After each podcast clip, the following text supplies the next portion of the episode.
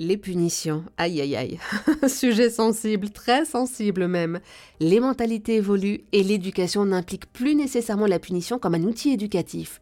Pour en parler avec nous, Marie Costa, 25 années d'enseignement, coach parental certifié et autrice de 100 idées pour éviter les punitions, paru aux éditions Tom Pouce. Bonjour Marie. Bonjour, bonjour à tous. Quand on lit votre livre, qui est vraiment très bien pensé, comme une boîte à outils avec des cas pratiques, concrets, des fiches dans lesquelles chaque parent peut puiser, on découvre que pour éviter les punitions, il faut changer sa communication. Oui, et puis euh, surtout, il y a quelque chose qu'on n'apprend pas, c'est à être parent. Être mmh. parent, en fait, euh, du jour au lendemain, on est balancé dans ce métier-là, qui est un métier très ingrat, parce qu'en fait, c'est H24 et à vie, hein, même si à 18 ans il s'en va, euh, je vous promets que vous continuez euh, d'être, d'être derrière. Il n'y a pas de vacances, vous n'avez pas de salaire, vous n'avez aucune formation, et puis ben, c'est surtout H24, nuit et jour. Donc il faut en permanence faire avec ce qu'on n'a pas, c'est-à-dire aucune formation. Mmh. et, et on a beaucoup de conseils qui viennent de partout mais par contre, on ne sait pas forcément, nous, dans tous ces conseils, ce qu'il faut faire. Donc la première chose, c'est se reconnecter à soi en tant que parent. Qu'est-ce que j'ai envie de transmettre à mon enfant? Est-ce que j'ai envie de transmettre, je ne sais pas, de l'amour? Est-ce que j'ai envie de transmettre euh, l'honnêteté? Est-ce que j'ai envie de transmettre la valeur du travail? Est-ce que j'ai envie de transmettre de l'humour? Est-ce que j'ai envie de transmettre, je ne sais pas, euh, euh, euh, la, la, patience, du respect, etc. Réfléchissez à ces valeurs éducatives. Fermez les yeux et dites-vous qu'est-ce que mes parents m'ont appris ou que je veux garder ou que je ne veux pas garder. Et puis on demande à son conjoint ou à sa conjointe ce qu'elles sont de son côté ses valeurs à elle ou à lui. On met en commun et on essaye de tomber d'accord sur deux, trois valeurs éducatives. C'est à partir de ces valeurs-là qu'on va pouvoir mettre en place euh, ben, des règles de vie des règles de vie qui vont être appliquées à tout le monde, petit et grand d'ailleurs. Hein. Euh, c'est-à-dire que si on veut euh, communiquer, bon, on communique, on pose tous les écrans et on, on parle tous à, table, par exemple. Si on veut apprendre l'amour, eh ben, tous les jours, on dit à ses enfants qu'on les aime. Si on veut apprendre le respect, bon, on les respecte aussi quand ils parlent, on les écoute, on va jusqu'au bout de, l'écoute. Bref, il va falloir euh, trouver ces valeurs, mettre euh, en accord dans le couple les valeurs, annoncer à l'enfant ce qu'on attend de lui dans ces valeurs-là et établir toutes nos règles et nos modes de communication sur la journée, sur la semaine, sur le mois. Et quand on a fait ça, en général, on est constant et on est cohérent. C'est-à-dire que euh, tout le temps, on a les mêmes règles. Si vous voulez vraiment euh, la valeur du travail, vous, allez euh, ben, partager toutes les tâches quotidiennes avec l'enfant, mais dès qu'il a deux ans, quand il est capable de porter, je ne sais pas, un verre en plastique sur la table, par exemple. C'est très très important parce que l'enfant il sait exactement ce à quoi s'attendre.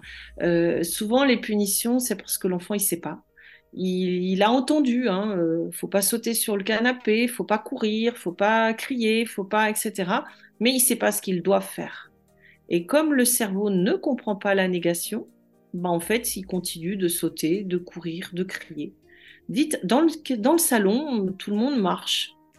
Euh, sur le canapé, tout le monde s'assoit. À table, on s'écoute.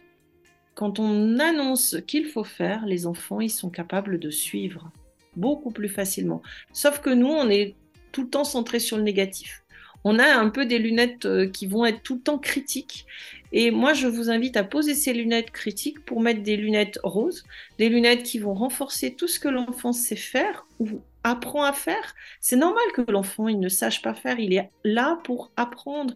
Éduquer, ça veut dire mettre hors de, c'est-à-dire que finalement, c'est apprendre à sortir de la maison c'est euh, éduquer ses 18 ans pour que vous sortez votre enfant de chez vous et qu'il sache faire les choses. Mais en attendant, le lieu d'apprentissage, c'est la maison. C'est-à-dire qu'il n'est pas obligé de tout savoir du premier coup. Il va falloir qu'il tâtonne, qu'il se trompe, qu'il recommence. Et là, vous allez pouvoir l'encourager. À chaque fois qu'il va se tromper, vous allez lui réexpliquer comment faire, et ça, ça demande de la patience. Un enfant, il n'est pas complètement éduqué, hein. c'est vraiment le rôle des parents. Et euh, un enfant, il est là pour, pour se tromper, on est là, nous, pour l'encourager à trouver des solutions et pour l'aider à s'améliorer. Donc c'est ça, donc là, on met ses lunettes roses et on va renforcer tous les comportements qui vont bien. Mais attention, souvent, quand on est un papa ou une maman qui adore les enfants, on va dire génial, oh, c'est super, t'es super, t'es fantastique, bravo, etc. Sauf que ça, ça renforce rien du tout. Parce que les enfants, ils croient, ils savent très bien que c'est le cœur d'un papa ou d'une maman qui parle, et ils vont se dire, ouais, elle exagère. Par contre, quand vous avez un enfant qui réussit à mettre la table sans se tromper, il a bien mis euh, le nombre de couverts, vous pouvez lui dire.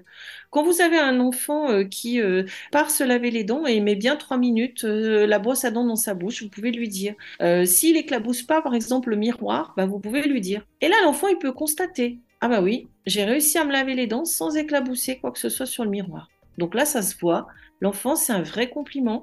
Et c'est ce que j'appelle les compliments descriptifs, en fait. C'est les compliments qui vont décrire un acte qui est précis et avec des choses, euh, des, mots qui sont vrais, qui sont factuels. Quand le compliment, il est vrai, précis et factuel, là, il a toute son importance.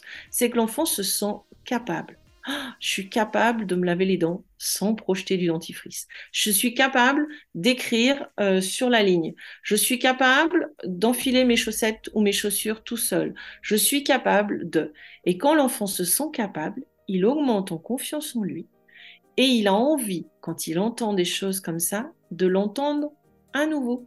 Donc, il poursuit ses efforts et les parents, eh ben, ils ont qu'à continuer à faire des compliments.